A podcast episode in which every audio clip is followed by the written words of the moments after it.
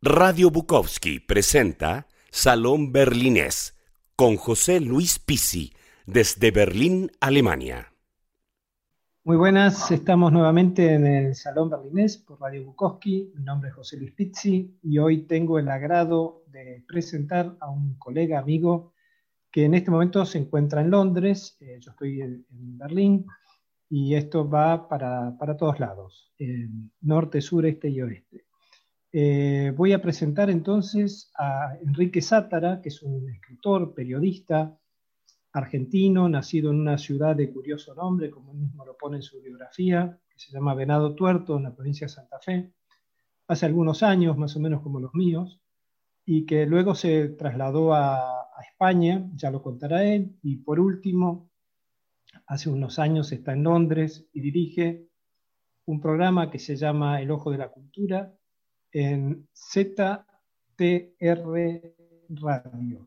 Entonces, eh, sin más preámbulos, porque vamos a charlar, esto va a ser una entrevista cruzada, mejor dicho, una charla cruzada, donde él está haciendo su programa y yo estoy haciendo el mío, y veremos qué sale de, todo esto. Eh, Enrique, querido, bienvenido a Radio Bukowski, a este salón berlinés, y nada, encantado de tenerte aquí. Hola José Luis, buenas tardes eh, y buenas tardes a toda la audiencia de, Salón Berlinés. Nosotros estamos una semana más en el Ojo de la Cultura, en ZTR Radio, y como siempre le hemos dicho, uno de los objetivos fundamentales de nuestra radio y de nuestro proyecto cultural, el Ojo de la Cultura Hispanoamericana, eh, que estamos desarrollando desde Londres, es la necesidad y la posibilidad de construir redes, de conectarnos eh, con gente que está en otros lugares de Europa entre latinoamericanos como nosotros, está en otros lugares de Europa haciendo tareas de gestión cultural, de desarrollo, de, actividad artística, y José Luis Pizzi es precisamente uno de ellos. Ha sido en la Argentina, un poquitín más joven que yo, no tanto, pero lleva unos cuantos años en Berlín, eh, estuvo previamente por España, si no me equivoco, él nos lo va a contar eh, luego, y eh, es además de un importantísimo gestor cultural allí en Berlín, y lo ha sido también cuando estaba en Buenos Aires y cuando estaba en España, es además escritor, autor de varias novelas, temas de los cuales todos ellos vamos a conversar durante el transcurso de este programa. Este programa es un programa piloto, por decirlo así, de esa experiencia que nosotros queremos hacer de conectarnos, de optimizar nuestros recursos para eh, hacer una tarea de eh, difusión común de nuestra labor aquí como latinoamericanos, como artistas en Europa. Este programa se emite al mismo tiempo en Radio uh, Bukowski de Berlín, el programa se llama Salón Berlines, y en El Ojo de la Cultura por ZTR Radio. José Luis, de nuevo, para ti, eh, buenas tardes. Y, me gustaría mm, conversar contigo empezando porque eh, contemos a nuestras mutuas audiencias ¿qué hacemos nosotros? Tú en Berlín y yo en Londres. Qué bueno, me encantó tu presentación, eh, se nota el oficio, se nota, se nota muchísimo, y yo eh, intentaré emular ese oficio a partir de estas palabras que van a ir brotando en estos instantes. Eh, yo llegué a Berlín hace ya unos cuantos años, primero venía como, a ver, vamos a decirlo, como un novio como mucha gente ha venido a Berlín en los años 90, incluso anteriores, eh, era, una ciudad muy poco atractiva para venir si no venías enamorado de alguien o de algo. ¿Ah, mi caso fue normalito, vine enamorado, pero bueno, mi, lugar de residencia siempre era Buenos Aires, si bien había nacido en Ingeniero Huergo, en la provincia de Río Negro. Y bueno, con el paso del tiempo, eh, ese amor se fue diluyendo o o quedó, pero quedó, quedó a la distancia. Eh, previno una, separación y luego, bueno, la vida me llevó a Madrid, donde estuve unos cuantos años, y al poco tiempo de estar en Madrid, eh, volví a Berlín para ver qué, era de la ciudad y qué era de ese amor que había tenido en esos tiempos. Y bueno, hubo reconciliación, hubo convivencia en Madrid, eh, y al poco tiempo nació nuestra pequeña hija Sofía, y ni bien nació nos vinimos a Berlín. Cuando yo llegué a Berlín, lo que menos pensaba era tener un programa de radio o ser escritor o ser gestor cultural. O sea, yo era abogado de profesión y en Berlín se, se, complicaba, digamos, ese tema, pero lo pude hacer. Eh, iba mechando esas homologaciones al título con algunas tareas eh, como parrillero, típico de cualquier argentino que se precie de tal en el exterior. Lo cual, por supuesto, tiene un gran protagonismo en una de tus novelas. Sí, y bueno, eh, creo que, bueno, el protagonista es un abogado, un parrillero, viviendo en Berlín, o sea, la imaginación no era lo mío tenía que aprovechar lo que la vida me estaba dando. Y así fue, y bueno, y ahora agradezco la oportunidad a Casa Bukowski, eh, a Ivo Maldonado, su director, y que, bueno, y a través de Radio Bukowski que se está dando este programa. Y para mí es un placer esto de que decís vos de, hacer redes, de, de, ver cómo los que estamos más o menos en la misma onda, la misma frecuencia, parece un mal chiste porque estamos hablando desde la radio, pero que me, me encanta cómo, cómo sin conocernos estamos conociéndonos y, estamos, tenemos tanta gente en común. Y tanta gente que quiere hacer lo mismo, entonces bueno, creo que es un buen puntapié inicial para iniciar, eh, valga la redundancia, de, esto que vos llamás eh, tejer redes y compromisos entre latinoamericanos que estamos en Europa o que estamos en otros lugares también de Latinoamérica, de España. España sigue estando en Europa, perdón de la digresión geográfica. Y bueno, y entonces te cedo la palabra y contame vos cómo llegaste a Londres. Yo si bien hice un pequeño análisis biográfico de, un par de segundos, contalo vos que sos el protagonista. Bueno, empiezo por contar lo del nombre curioso ese que has dicho de, de, mi pueblo, ¿no? Yo nací en un pueblo que todos los argentinos seguramente lo conocen, una ciudad que se llama Venado Tuerto, y ese es la curiosidad del nombre, que como curioso no, no me vas a negar que es un nombre curioso. Absolutamente. hice una trayectoria habitual, que seguramente muy parecida a la tuya. Cuando terminé de estudiar el colegio secundario me fui a vivir a Buenos Aires, porque en la Argentina, cuando uno quiere ser artista, cuando uno quiere ser escritor, si no vivía en Buenos Aires, no vivía, no existía. Esa es la triste realidad que tenemos que, tomar en cuenta, ¿no? Y que ha, afectado, por ejemplo, muchas veces cuando hablamos de, de autores argentinos y pensamos, por ejemplo, en un autor como Juan José Saer, que es tan importante, que está considerado actualmente prácticamente como, después de Borges, el principal escritor argentino. Y sin embargo tuvo que venir a, Francia, tuvo que vivir en Francia durante años para que lo conociéramos en la Argentina. ¿Por qué? Porque se fue directamente desde Santa Fe, donde vivía, a París, sin pasar nunca por Buenos Aires. O sea, en Buenos Aires no lo conocía ni Dios. Esa es la lamentable trayectoria que supongo que se está rompiendo ahora con los años. Yo estoy hablando de hace más. Yo me fui de Buenos Aires en el año 1992, estuve viviendo 18 años aquí en Buenos Aires, tengo algunos libros publicados ahí, también tuve dos revistas literarias, en fin, tuve una actividad bastante grande, trabajé en algunos de los periódicos importantes, como Clarín incluso, eh, y, me vine porque no fui capaz de aguantar el menemismo. En el año 92 me, me fui a vivir a España, primero estuve un mes en Castellón y luego, eh, luego un año en Torremolinos, y luego en un pueblito pequeño turístico al lado de Málaga, que se llama Torrox, que seguramente no lo conoce nadie, pero bueno, es como decir que estuve en Málaga. Ahí estuve más de 20 años, hasta que a raíz de numerosas cuestiones que tienen que ver con la crisis económica europea, terminé viniendo, como se decía en ese momento, al último Tule de Europa, el único lugar donde todavía se podía progresar y salir adelante un poco, que era Londres, y aquí estoy hace ya seis años, aunque no parezca mentira, aunque parezca mentira. Y bueno, aquí eh, han ido de entrada, eh, yo me planteé, ya vine con mis años a, Londres, y me planteé que si tenía que hacer un cambio tan importante como a esa edad volver a, aliarme la manta a la cabeza, como se suele decir en España, tenía que ser para eh, elaborar un proyecto personal en, el en los campos que a mí siempre me han gustado, que es básicamente la literatura, pero también la gestión cultural, y entonces, apenas llegado, organicé este, este em, proyecto cultural que se llama El Ojo de la Cultura Hispanoamericana, cuyo objetivo era precisamente eh, conectar y difundir a los artistas de todo tipo y a los gestores culturales de, origen, eh, o sea, de habla española más que nada, porque esto incluye a los españoles que andamos por ahí fuera de nuestros lugares de origen, ¿no? En Londres, en Berlín, en Roma, en París, en fin, en los lugares más, más dispersos del mundo, y ese fue el, objetivo que nos planteamos de entrada. Eh, casi inmediatamente fundamos la primera radio eh, podcast eh, bilingüe, exclusivamente cultural, que es ZTR Radio, de los cuales El Ojo de la Cultura, como nuestra audiencia sabe, es uno de los programas. Y eh, la última, bueno, y organizamos, por supuesto, colaboramos haciendo ciclos con el Instituto Cervantes, con universidades, eh, conferencias por nuestra cuenta, en fin. Y la última aventura que nos lanzamos hace aproximadamente tres años fue un sello editorial, que es El Ojo de la Cultura, precisamente, y que ya lleva publicado más de 30 libros aquí en Londres, eh, la mayoría en español, por supuesto, pero también libros en inglés, y que, y esta es una primicia que te doy, José Luis, estamos a punto del lanzamiento en los próximos meses, pandemia mediante, porque estamos con este problema que está complicando todas las cosas, estamos a punto ya con todo listo para lanzar una, un sello editorial en Buenos Aires.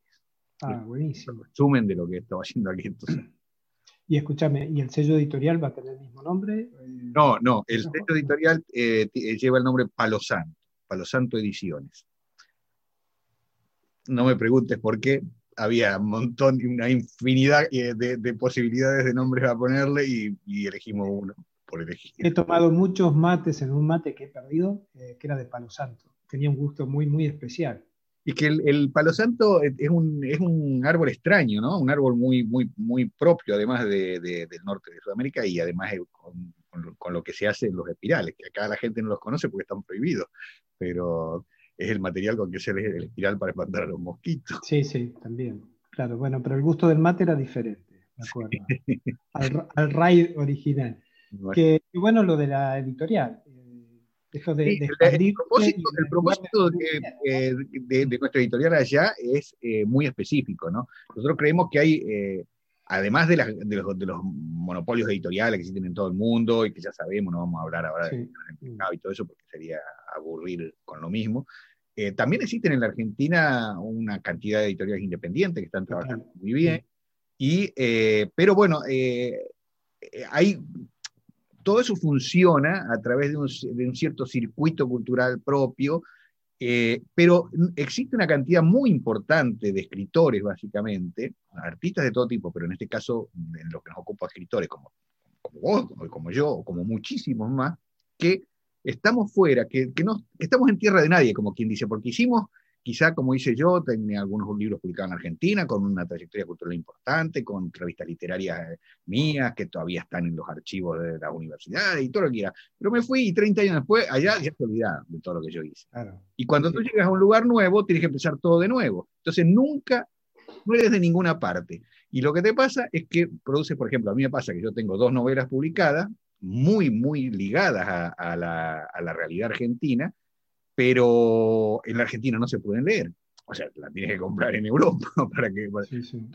Y, eso pasa con muchos autores. Entonces, la propuesta que nos hacemos en Palo Santo es hacer difusión en Sudamérica, es decir, tener una base en Sudamérica para poder publicar eh, literatura de autores latinoamericanos que están fuera de Latinoamérica, o sea, que están en Berlín, que están en Londres, que están en Roma, y poder eh, darles la oportunidad de que sean publicados allí en Buenos Aires para que puedan tener difusión en el lugar donde más nos van a comprender. y, con costes de impresión acordes a, los bolsillos porteños o argentinos o sudamericanos y no con los costes en euros probablemente que te sí, que afectan cualquier sueño ¿no? editorial eh, pensado desde Europa para, en este caso, para...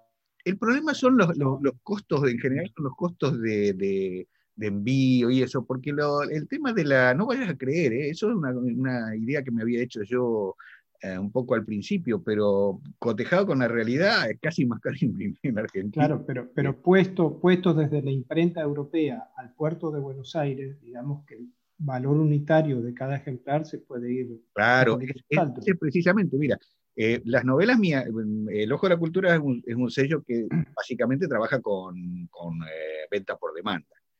Eh, pero claro, eso es fácil cuando tienes redes como Amazon, pero allí eso no funciona. Si tú quieres comprar mi novela por, Amazon, por ejemplo, eh, la novela te sale con los costos de envío y todo, te puede salir 15 euros, vamos a suponer. Esa misma novela, tú la compras desde la Argentina y te sale más de 50 euros porque el grueso te va en el costo eh, de, mandar el libro desde Europa hasta, hasta Buenos Aires. sabemos que por más bestseller que queramos ser, con autores de culto, nadie va a pagar 50 euros por un libro, ni, nadie, absolutamente. Una locura, es un disparate, por supuesto. Y, y, entonces bueno, pero siempre nos queda que cosa que un cambio eh, generacional que se está dando, que nos está abarcando incluso a gente de nuestra edad, tenemos que acostumbrarnos a leer en Kindle, ¿no? Pero la realidad es que en la Argentina el Kindle casi ni se conoce. No, no, no está la tableta, supongo, y la computadora de toda la vida, o de, de los últimos años de esta vida. Es un tema, es un tema que me encanta tema editorial. Eh, yo, por ejemplo, ahora voy a publicar también un libro en la editorial Abrazos, que es donde vengo publicando, y, el primer programa precisamente fue con el titular de Abrazos y uno de los autores que acaban de, publicar recientemente.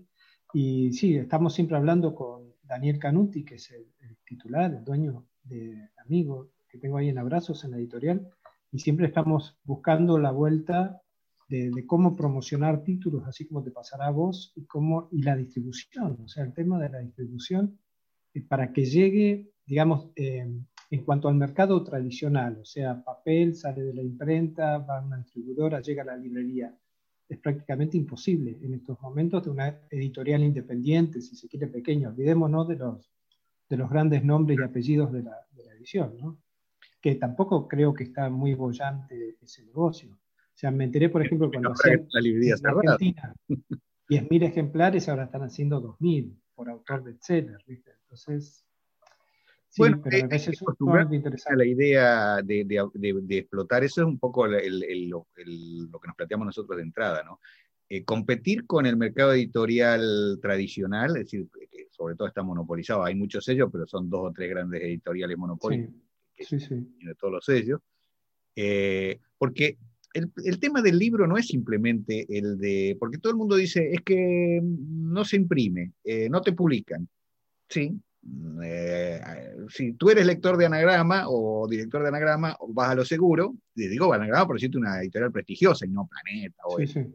Sí, sí. intelectualmente te, mandan 200.000 manuscritos al día, ¿qué haces? Elige o el que ganó un concurso, o el que te recomendó un autor que ya es de tu, de tu línea, o el que te lo mandó el profesor tal de la universidad que es muy prestigioso, o el que te lo mandó el crítico del país, porque no tienes materialmente posibilidad. Entonces, la realidad es que es muy difícil acceder a ese mercado. Pero no es el problema, porque al final uno dice, bueno, mira, yo saco dinero a mi bolsillo y me publico el libro. Al final de cuentas, voy a una imprenta, pero resulta que después el verdadero problema en materia de, editorial es la distribución y la promoción del libro. Un libro si no tiene distribución... No, no, llega. No existe. No, no eh, llega. y si no, tiene promoción, por más que tenga distribución, tú vas a una mesa eh, de una librería donde hay 100 libros, donde está, qué sé yo, García Márquez, Don Delillo, eh, Cervantes, y, está en un rinconcito el de Enrique Sátara y en otro rinconcito el de José Luis Pizzi. van a ir todos a comprar el de Pizzi o el de Sátara. Si no tienen buena promoción, no nos va a llevar nadie. Si no sabe, si nadie sabe ni siquiera quiénes somos, porque no, no te todos, los, de los periodos. Entonces, eh, entonces de alguna, de alguna manera, el, el, tema actual de la, de la, de la venta que yo sé que es muy combatido ideológicamente, incluso yo podría decir que, que, hasta me parece lamentable, ¿no? Porque estamos eh, generando unos monstruos editoriales eh, con, casa de Amazon y, las dos o tres que existen en el mundo de ese tipo, ¿no? Hmm. Pero la realidad es que son la única alternativa existente en este momento, porque no, implican, es decir, eh, hasta hace muy poco, yo te voy a dar el ejemplo, por ejemplo, de mi, mi último, mis dos últimos libros de poesía, por ejemplo.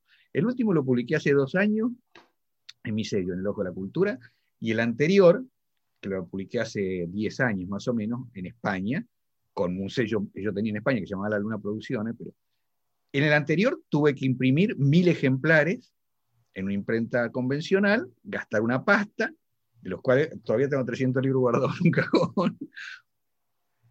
Con el otro, no gasté nada prácticamente. Claro, sí, sí, lo haces on demand. El que lo quiere lo compra y encima a mí me, mandan la regalía. Ahora, el problema sigue siendo el mismo para uno como para el otro. No hay promoción, no se vende. No hay distribución, no se vende. No, no, y la promoción pasa por el autor. El otro me gasté 2 3 mil pounds y en este no gasté nada. En fin, complejo y sumamente interesante. Para mí, yo por ejemplo no, no, sé nada del mundo editorial más allá de lo que hago como, como lector, ¿no? Y me gustan las editoriales de las cuales los autores que publican ahí son los que voy leyendo. Y da la casualidad o no, eh, todo lo que... este es el tercer programa que estoy haciendo del Salón Berlinés y en los tres estoy hablando con editores. El segundo fue con una editora, Nobel, eh, divina, que va a ser, yo creo que va a marcar todo un nombre, su sello editorial y sus publicaciones aquí en Berlín, al menos. Y el primero, como te dije, fue el de Abrazos, Daniel Canuti, y ahora con, con vos, Enrique, con otra editorial.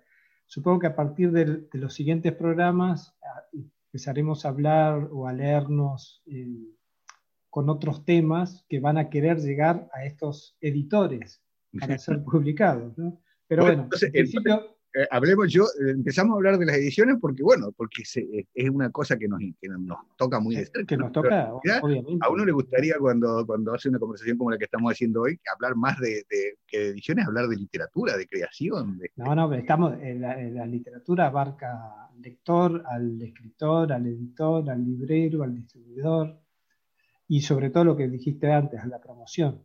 Yo creo que la, promoción es no se puede hacer global. Por ejemplo, si yo, Pizzi, quiero hacer toda una promoción de mi próximo libro, voy laburo hormiga. O sea, lo hago en alguna librería cuando abran en Berlín, lo haré en algún bar, lo haré en las redes, que no somos influencers, que tenemos dos millones de seguidores, porque yo no me pongo ninguna plumas, digamos, como para favorecerme un poco más eh, la imagen, ni, ni plumas ni no plumas. O sea, es eh, somos lo que somos, ¿no? Y yo llego a una determinada cantidad de gente, vos llegás a otra, y creo que en base a eso es lo que vamos, vamos armando ese, ese tipo de promoción que agotaremos, qué sé yo, ponerle lo, lindo de, de, vender 500 ejemplares. Eh, no sé, yo no aspiro a mucho más que eso, porque tampoco quiero aspirar a más que eso, ¿no? O sea, creo que, que el, el laburo nuestro como escritores o como gestores culturales es ir armando microclimas, microambientes donde la gente la pase bien.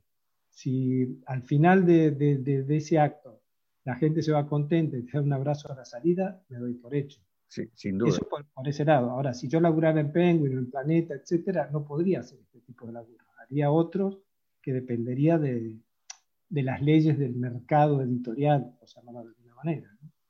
Claro, la, ventaja es que este, este, circuito donde podemos manejarnos nosotros eh, tiene sus leyes propias también, y, pero lo bueno es que nosotros de alguna forma estamos participando en la generación de esas leyes, estamos creando cosas para crear sistemas alternativos, para crear redes alternativas, para crear formas alternativas de difusión, de promoción, entre eso lo que estamos haciendo en este momento. Tú piensas que estás haciendo un programa de radio en Berlín, yo estoy haciendo hace años un programa de radio en Londres, y ahora esto lo están escuchando o viendo tus eh, oyentes y mis oyentes al mismo tiempo. Y esto que hacemos nosotros ahora podríamos hacerlo también en un momento con una radio de Praga, con una radio de Roma eh, o con un, eh, con un podcast de París, que de hecho en muchas ocasiones lo, lo hacemos también. ¿no? Pero, ah, perdona, perdona que te No, no, dale, que, que, que, nuestros espectadores, los del Ojo de la Cultura, conozcan un poco más al José Luis Pizzi, escritor. Eh, tú llevas unas cuantas novelas ya publicadas y ¿por qué no, no, no, no cuentas un poco esa parte de tu... Les cuento a los oyentes de, del Ojo de la Cultura, no a los del Salón Berlinés, porque eso creo que ya lo he contado en otros sitios, pero bueno, no, no, yo eh, empecé así muy, muy amateur, escribiendo mientras trabajaba de parrillero, eh, una novela en las horas muertas que no, sin, sin fuego y sin cenizas. Eh, entonces iba escribiendo una novela que fue un homenaje a una amiga muy querida, Fernanda, que fueron pequeños episodios para llegar a, un cumpleaños redondo de ella. Bueno, tal fue que lo iba mandando a ella y a otros amigos. Somos todos amigos los que figuramos como personajes en esa novela. Típico crimen, eh, criminal que no se sabe hasta la, hasta la última página era lo que yo pensaba, pero todos decían, no, ya sabíamos que era este fulano. Fue un desastre como, ¿Y quién era el mayor? ejercicio literario. Perdón. Mayordomo, digo al final. No lo, voy a, no lo voy a decir porque ¿quién te dice que a lo mejor se vende otro ejemplar? No, ni siquiera estuvo a la venta, fue, fue regalado, digamos, a estos amigos, bueno, una cosa así. De hecho, lo hice como una autoedición porque no tenía ni idea, me daba vergüenza mandarlo a alguna editorial. Después sí hice otra que se llamaba eh, Menopausia, una vida sin reglas, que en realidad es el germen de lo que después resultó ser el actor, porque también fue otra autoedición hecha en el 2010 por ahí, eh, con muchos errores, etcétera, y, que quedó ahí en el tintero. Nunca más le, presté una atención desmesurada.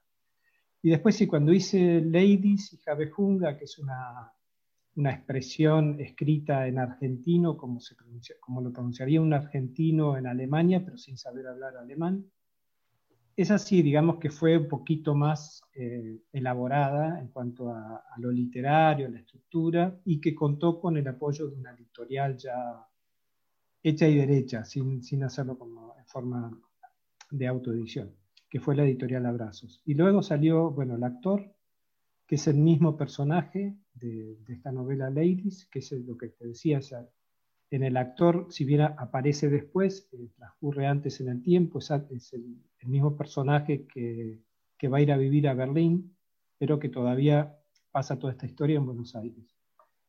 Y ahora está por salir eh, un libro de cuentos con 15 cuentos eh, entre pequeños y microficción y, medianos, que saldrá supongo que a fin de este mes y bueno, ya veremos qué pasa. Y en el medio hice con mis hijas, Lucía, que es de mayor, que vive en Buenos Aires, y Sofía, de aquí de Berlín, hicimos un libro entre los tres, que la madre de la mayor, de Lucía, es diseñadora gráfica editorial, hizo bueno, toda la edición, y, Astrid, la mamá de Sofía, hizo la, la traducción al alemán. Entonces es un libro de cuentos bilingües con dibujos de las niñas y bueno, y un texto de una tarde que fuimos armando entre los tres. Esa es mi, mi, vida como escritor, digamos, entre comillas, muchas comillas, y a los costados, obviamente. Esa es mi historia. Y en, y, en ese en ese arco que, que, que, tiendes desde que empezaste como mm, abogado de derechos humanos en Buenos Aires, con, con la defensa de, de, los derechos de los, de los homosexuales, en fin, toda una trayectoria que tiene que ver con derechos humanos, que tiene que ver con gestión cultural y que tiene que ver también con la creación cultural en, el caso de la literatura. ¿En qué, ¿En qué lugar te sientes más identificado? Eh, como parrillero. No, qué sé yo, cada, cosa fue en su tiempo. Eh, y a medida que iban apareciendo este, este, tipo de vicisitudes y de pasiones, las iba desarrollando a medida que podía o que quería, dentro de lo que podía. Y esto de, de haber estado como abogado de, bueno, de una asociación que se llama Gays por los Derechos Civiles, luego fue la CHA, la Comunidad Homosexual Argentina, que me dejó dos grandes amigos ya fallecidos, dentro de muchísimos más amigos, que eran Carlos Jauregui y César Beauty. Y bueno, fue la, la, forma de poder desarrollar lo que yo quería hacer mientras estudiaba Derecho, que no quería ser el típico abogado, cuervo, que está donde la gente va a entregarte el dinero y ese tipo de cosas. Eh, ideológicamente era lo, más afín a lo que yo sentía y bueno, traté de desarrollar la profesión en base a esos sentimientos. Eh, luego em, me vino el viaje a Madrid y ahí dejé, me olvidé de la, profesión de abogado hasta el último año. Y ese último año eh, trabajé en una inmobiliaria cuyo dueño era el abogado, es abogado, y me dio la posibilidad de hacer algunos trabajos como abogado con él. Y luego ya en Berlín fue más o menos lo que te comenté, de llegar y empezar a trabajar en cualquier cosa, hasta homologar el título, trabajar en un despacho grande que dio lugar a, a la primer eh, novela esta que, hablábamos, Ladies y Javejunga, y bueno, luego el actor y luego esto que estoy haciendo. Esa es más o menos mi, trayectoria eh, vital como abogado y como gestor. Y lo de la gestión cultural también se dio como casualidad. Yo trabajaba en una librería, en la escalera, donde también hicimos la presentación de tu novela, como dos cuervos en la rama, y si no recuerdo mal fue el 28 de junio del 2019. Y bueno, ahí empecé a hacer conocí a unos autores que vivían en Berlín y empezamos a hacer eventos y eso fue llevando a otros autores y autoras que venían de Argentina, de España y Latinoamérica. Y así se fue desarrollando mi carrera como gestor cultural, que no tenía ni idea mientras hacía eso que se llamaba gestión cultural lo que estaba haciendo. El único título que poseo es el de abogado de la Universidad de Buenos Aires. Todo lo demás vino como, como anexos a ese título pero tu, tu, parte literaria se desarrolló eh, abruptamente, podríamos decir, por lo que estás contando, ¿no? De un golpe empezaste a escribir y, ya no paraste. Eh, nada, escribir escribía bastante, bastante, bastante, hace muchísimos años, cuando todavía era abogado en Buenos Aires, había unos cafés literarios, por llamarlo de alguna manera, eh, y eventos literarios donde escribía y presentaba a veces también en los bares. pero claro, empezar a escribir, a escribir con una estructura y largarme a hacer una novela fue ya en Berlín, a partir del 2009, 2008, 2009. Ahí fue. Cuesta mucho el, el, hecho, bueno, supongo que depende de cada uno, ¿no? Pero, por ejemplo, yo, mi, anécdota que siempre cuento es que a pesar de que yo vengo escribiendo y, publicando desde hace muchísimos años, desde que estaba en Buenos Aires, nunca pude terminar una novela hasta hace muy pocos años. La, fue esta, ¿no? La de Cuervos en la Rama, que fue mi primer novela. Yo ya tenía publicados libros de cuentos, tenía publicados más de 15 libros cuando publiqué la primera novela. Libros de historia, libros de, ensayo, en fin, una cantidad de cosas que había publicado sobre todo en España, eh, pero nunca había logrado concretar una novela. Y publiqué la novela, tú acabas de decir, eh, en el año 19, efectivamente fui a Berlín a presentarla, eh, la había terminado el año anterior, en, el año, en el 2017 se publicó la, novela. Y desde allí, eh, en más, publiqué otra novela más, más larga que la, que la primera, una que se llama Lazos de Tinta, que la publiqué en el año 2019. Terminé una novela, Sinfonía de la Patria, que ya está lista y que se va a publicar a mitad de año en Argentina. Y estoy ya ah, eh, mediando la cuarta novela. O sea que lo que no hice en más de 50 años lo estoy haciendo en 5 o 6 años al final, ¿no? Es curioso. Las cosas llegan cuando tienen que llegar, ¿no? eso, ¿no? No tiene sentido apurarlas, ¿no? Me parece. ¿Qué, qué vas a apurar? Nada, no tiene, no sé, cuando, cuando surgen, surgen. Yo, por ejemplo, cuando empecé a trabajar como abogado de gays por los derechos civiles, yo me estaba aburriendo en un despacho, viste, que alquilaba, qué sé yo, esperando que lleguen los clientes. Conocí una periodista alemana que estaba de visita en Buenos Aires haciendo una investigación sobre el movimiento gay de Argentina. Ella conoce a Carlos Jauregui y a César Sigliuti y les dice, ¿están buscando abogado? Tengo uno que es abogado, uno que había conocido ella un par de días antes. Y ahí fueron, se pusieron corbata, yo también, porque era ese típico abogado sin corbata, y así empecé a trabajar de abogado ahí. O sea, podía haber sido seguido en ese despacho solo, y me hubiera hecho como detective privado, ¿viste? con poca luz y mucho humo de Parisien y de Ginebra llave, ¿no? Pero bueno, la vida me llevó para, para ese lado. Y está bien, está bien. Yo creo en, esas casualidades y en esas cosas lindas y feas que te da la vida, que no, no hay un proyecto, ¿viste? Continuado ni continuista de lo que uno puede llegar a ser. Digo yo, supongo. Por ahí sí, por ahí no, y sabe. Pero contame ahora, ahora contame vos un poco de. Bueno, yo leí tuyo como Dos Cuervos en la Rama. Eh, eh bueno, lo que decía, mi primera novela. Yo, yo empecé a escribir, eh, yo escribí siempre y además como básicamente, aunque he hecho de todo en la vida, en los periodos de transición, ¿viste? que la, así como tú eras parrillero en determinado momento, yo también tenía, eh, me dediqué por supuesto durante años a la venta ambulante en España, eh, cuando llegué a Buenos Aires siendo joven me dediqué a, eh, lo hice de todo, cadete en, en, unas empresas, trabajé en una empresa petrolera como administrativa, en fin, yo no sé lo que me hice. Pero básicamente toda la vida yo me gané la vida como, más que nada como periodista, ¿no? Y eso siempre de alguna forma eh, tiene su pro y su contra con respecto a la tarea de las letras, que siempre también fue lo mío. Una es que está cerca, siempre no dejas de estar que no te pones fuera de la escritura, estás siempre cerca. claro. Otro eh, eh, asunto es que como tu trabajo, tu profesión, tus esfuerzos, tu, tu, condicionamiento de todos los días es la escritura, al mismo tiempo ya cuando terminaste tu trabajo te quedan pocas ganas de escribir.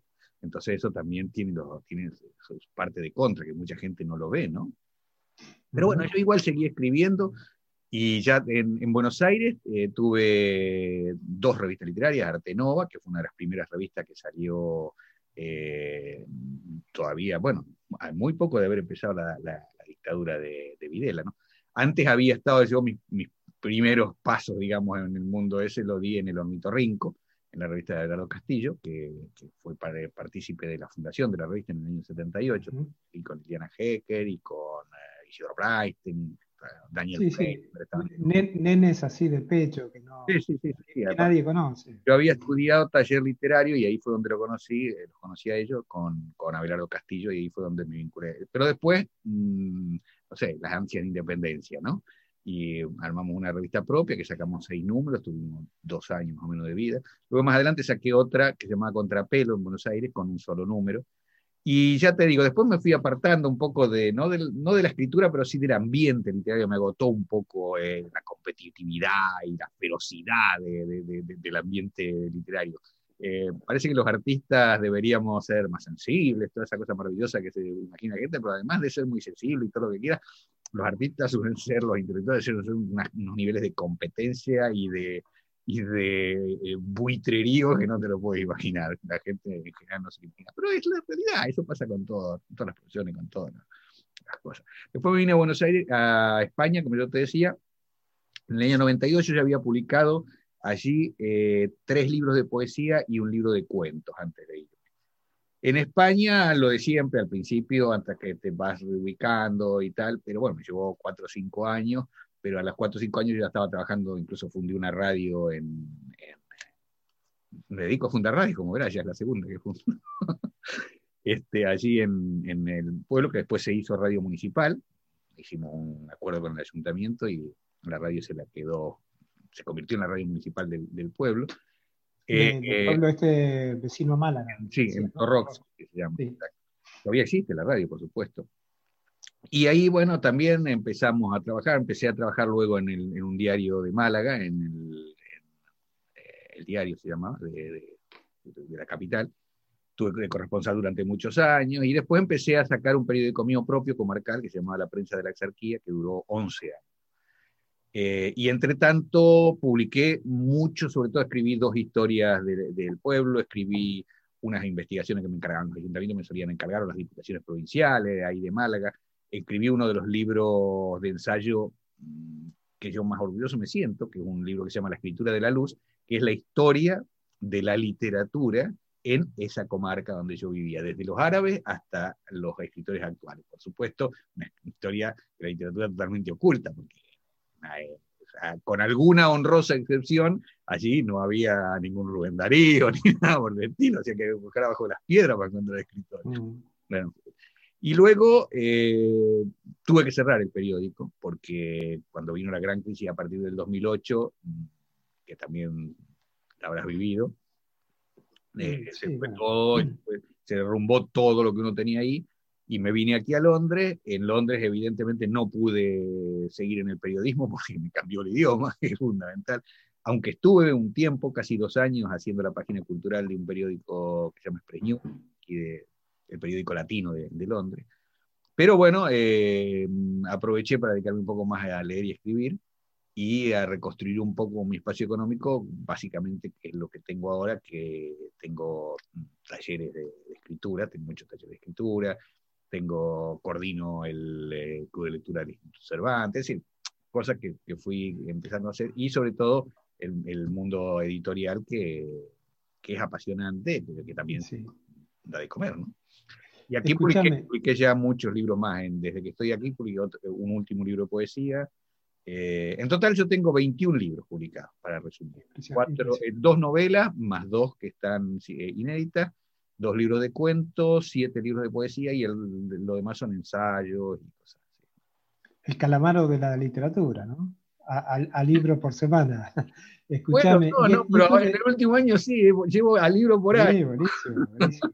Y esto de, leyendo poesía en Londres tiene que ver también con vos, lo hacen sí, sí, sí. Eh, el tema es así, nosotros desde el Ojo de la Cultura, que fue el proyecto que yo lancé cuando llegué aquí, empezamos a conectarnos eh, en esta idea de hacer redes, así como ahora las, intentamos hacer en, Europa, eh, lo, intentamos aquí, conectándonos con, aquí había una, una movida cultural eh, latinoamericana, eh, no digo que era gran cosa, pero con mucha gente, porque hay muchos latinoamericanos aquí, sobre todo colombianos, brasileños, pero muy dispersa, cada uno a su bola, como se suele decir. Y entonces lo primero que yo hice fue empezar a, averiguar, a conectarme con grupos poéticos, con gente que estaba aquí trabajando en eso, con iniciativas de todo tipo. Empezamos a hacer encuentros, a hacer este, conferencias comunes, colaborar, hacer actos culturales, lecturas de poesía y tal. Y eh, leyendo poesía es el, más perdurable de todos esos porque lo empezamos eh, con dos grupos, un grupo que se llama De Lujurias y Musas, que es de... Eh, que trabaja aquí, que lleva muchísimos años, mucho antes incluso de que yo viniera. otro grupo en ese momento se llama Newham Poetry Group, que era mixto de latinoamericanos e ingleses, y empezamos a hacer un ciclo de lecturas una vez al mes. En un, primero fue en un local en Elephant Castle, eh, que creo que mm, me parece que haberte lo mostrado una vez que estuviste en, Londres. Sí, sí, sí, o por lo menos anduvimos caminando por ahí. Anduvimos por ahí. Que estaba por ahí cerca. Y luego sí, seguimos en una librería del centro, que por cierto, los, eh, una librería contó una historia porque es la, mm, la librería del editor de, de Beckett, de Samuel Beckett. Eh, y que ahora mismo los dos de los socios son argentinos, actores de teatro, y ahí estuvimos trabajando hasta que nos tocó la, la pandemia. Y luego de un tiempo de pensar qué íbamos a hacer, seguimos haciéndolo. Actualmente lo estamos haciendo una vez al mes también, los primeros, los terceros martes de cada mes, eh, pero eh, por, por, Facebook Live. ah, Facebook Live. Eh, y es una, eh, por ahí han pasado, hemos incluso editado ya, una antología, por ahí han pasado, eh, yo te podría decir que casi toda la gente latinoamericana que escribe poesía y que vive en Londres. Creo que no debe haber ninguno que, haya, que, no, haya estado ahí. Bueno, yo estuve en Londres y no alcancé pero no, pero fue justo para un fin de año. es la, la excepción a la regla, digamos. Que escúchame, me gustaría, por ejemplo, bueno, que digas eh, para Radio Bukowski que pases todo tu, data, digamos, donde te pueden oír, contactar contigo y que también que cuentes con Casa Bukowski para que puedas promocionar tus obras, tus actos, tus actuaciones. Hay una página de Casa Bukowski donde si cuando entres te vas a fijar y bueno, contactas o conmigo o con la gente que lleve que lleve la página y bueno, y, para, me parece que es una buena forma de empezar o de seguir con esto de las redes, que no quede en un solo programa de radio, de radio así, eh, em, esta entrevista cruzada o esta charla cruzada para dos programas de radio, sino que, que, sea el puntapié, digamos, para que esto eh, se, sume más gente y podamos ir haciendo esto, que es tu proyecto, que desde que te conozco, que estamos hablando, que a lo mejor lo podemos eh, hacer realidad a partir de esta, esta charla cruzada entre estos dos programas. Sí, como tú dices, que, esto sea de, alguna manera como, como, como en Casablanca al principio, una gran amistad, ¿no? Sí, sí, sí, puede ser. Pero no, me refiero a que sea eh, también un motivador para que esto se haga no solamente entre Casa Bukowski y el Ojo de la Cultura, sino quienes puedan estar viendo a través del Ojo de la Cultura o quienes puedan estar viendo a través de, o escuchando a través de Casa Bukowski que estén haciendo cosas eh, eh, similares, estén en Berlín o en Londres, o estén en París, o estén en Roma, o estén en, Edimburgo, que se conecten, que nos conecten.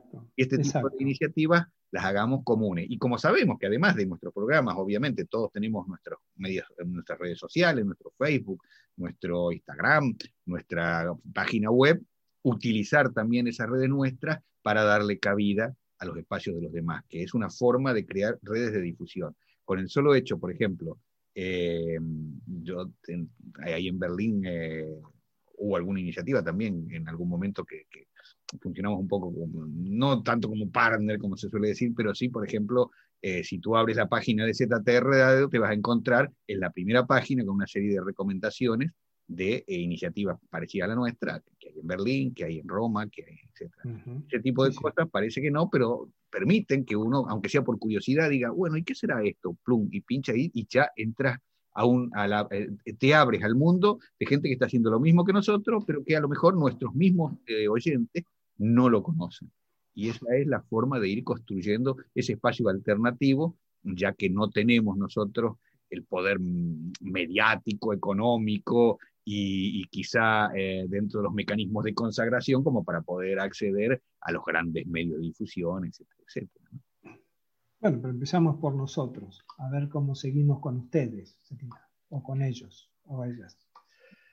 Bueno, José, yo creo, que... nos hemos pasado largamente incluso del tiempo yo, de nuestro Yo no tengo ni idea, se me fue, se me fue volando. creo que tendría que haber cortado hace unos minutos, así que supongo que iremos a edición, quedaremos bien en un, formato que, sea de utilidad para nuestros oyentes, televidentes y para nosotros. Que alguna, que alguna persona inteligente de la edición corte toda la lata que le hemos dado a, a nuestro. No, yo, yo te agradezco y bueno, y me siento, me siento realmente súper contento de haber estado, de haberte visto otra vez después de este tiempo desde que nos conocíamos y que me hayas hecho la gamba, como decimos en Argentina, para este programa de Salón Berlinés de Radio Bukowski. Y bueno, y que se haya dado esta conjunción cruzada entre, entre dos amigos, si se quiere, de la literatura y de dos programas de radio. Así que por mi parte me despido, te mando un abrazo y les mando un abrazo a quienes estén oyendo esto. Bueno, yo también, por supuesto, una, una, alegría de, volvernos a ver la cara después de bastante tiempo ya que no lo hacíamos, pero espero que lo hagamos más seguido y eh, para seguir adelante en esto, para que nuestros oyentes eh, sepan quién es José Luis Pizzi y para que de ahora en adelante lo sigan en toda su, en Casa Bukowski, en su página web, en su Facebook, y lo mismo los que quieran hacerlo con nosotros, el Ojo de la Cultura, eh, eh ztrradio.online es la, página de la radio, y eh, en el Facebook del Ojo de la Cultura, en fin, y un montón de, datos más que difícil darlos ahora porque nadie se los va a acordar pero que solo poner en el Google ZT Radio, el Ojo de la Cultura, van a encontrar un montón. Muchas gracias por acompañarnos en Salón Berlinés por Radio Bukowski. Las opiniones vertidas en el programa recién emitido no necesariamente son compartidas por Radio Bukowski